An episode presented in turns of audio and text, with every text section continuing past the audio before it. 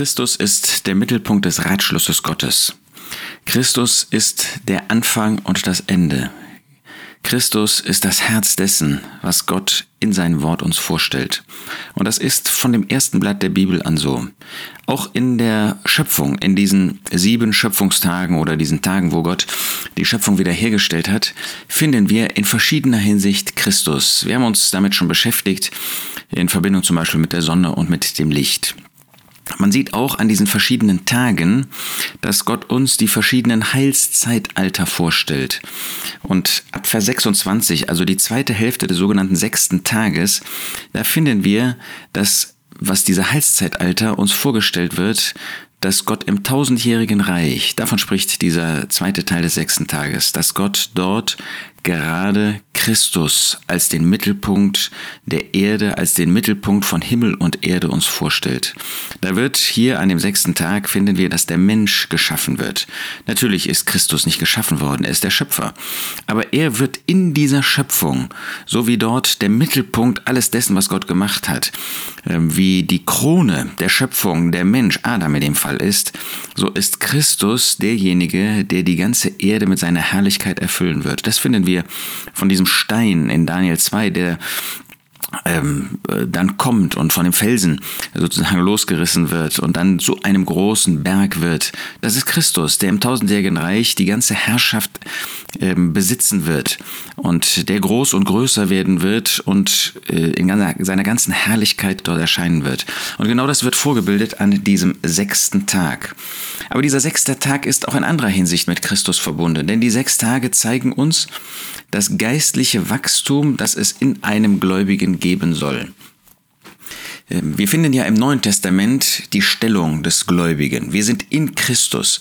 Wir sind zu einer neuen Schöpfung gemacht worden. Siehe, Neues ist geworden, sagt der Apostel Paulus in 2. Korinther 5.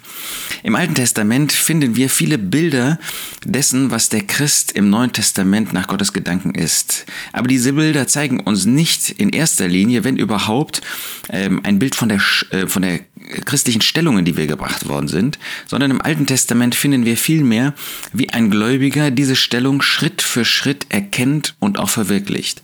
Und so ist das auch in diesen sechs Tagen.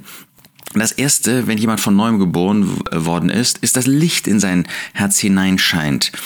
Ähm, wir haben das gesehen in Verbindung mit 2. Korinther 4.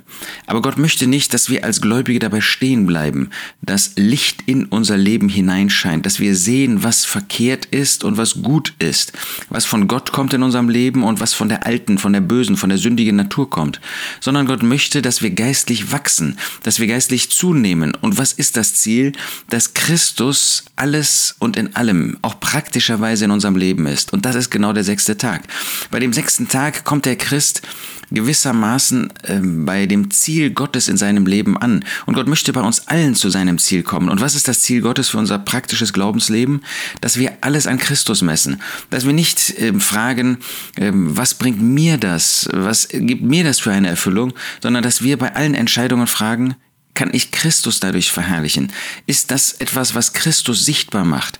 Und deshalb finden wir an diesem sechsten Tag, dass der Mensch, der Mensch nach den Gedanken Gottes, der zweite Mensch, der letzte Adam, dass er in uns, wie man das schon mal sagt, Gestalt gewinnt, dass alles in unserem Leben dann nur noch von diesem Christus spricht.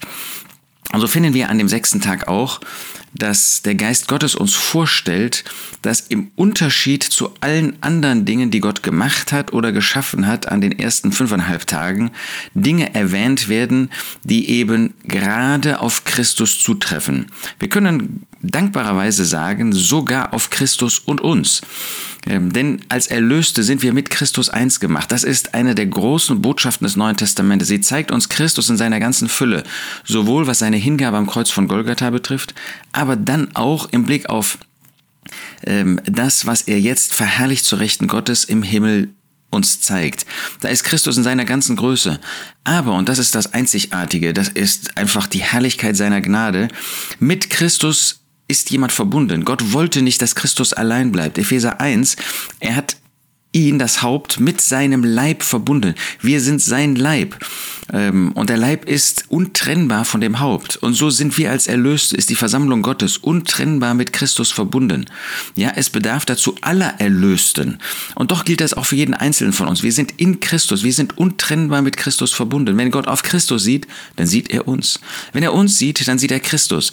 Und genau das wird schon vorgeschattet, natürlich nur vorgeschattet, aber doch in wunderbarer Weise sichtbar auch in diesem sechsten Tag. Und damit wollen wir uns die nächsten Podcasts, ähm, was dieses Thema betrifft, einmal beschäftigen. Inwieweit finden wir, dass an dieser zweiten Hälfte des sechsten Tages wir mit Christus verbunden sind. In Christus sind wir alles.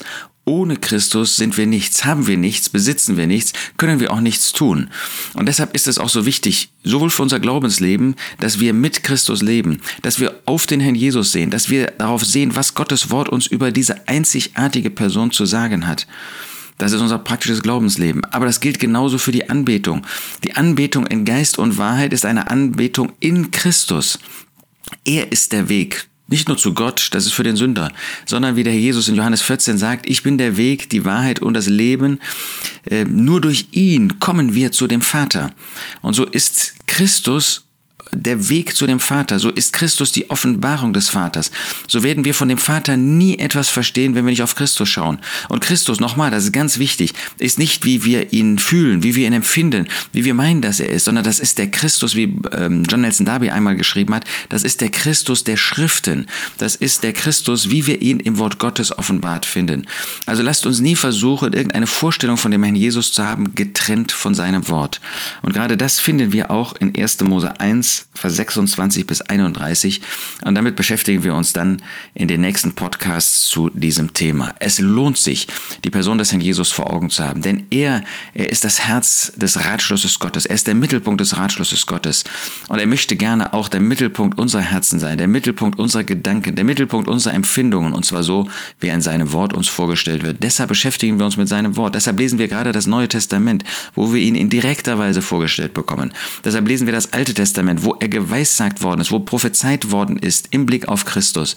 Und deshalb lesen wir die Bilder im Alten Testament, weil sie uns etwas Wunderbares zeigen über die Herrlichkeit, über die Größe, über die Schönheit unseres Retters, des Sohnes Gottes, des Sohnes des Menschen, des ewigen Sohnes, dessen, der einmal in diesem Reich, in dem Königreich Gottes in Macht und Herrlichkeit den Mittelpunkt und den herrschenden Platz einnehmen wird und er das eben heute auch schon in deinem und in meinem Leben tun möchte.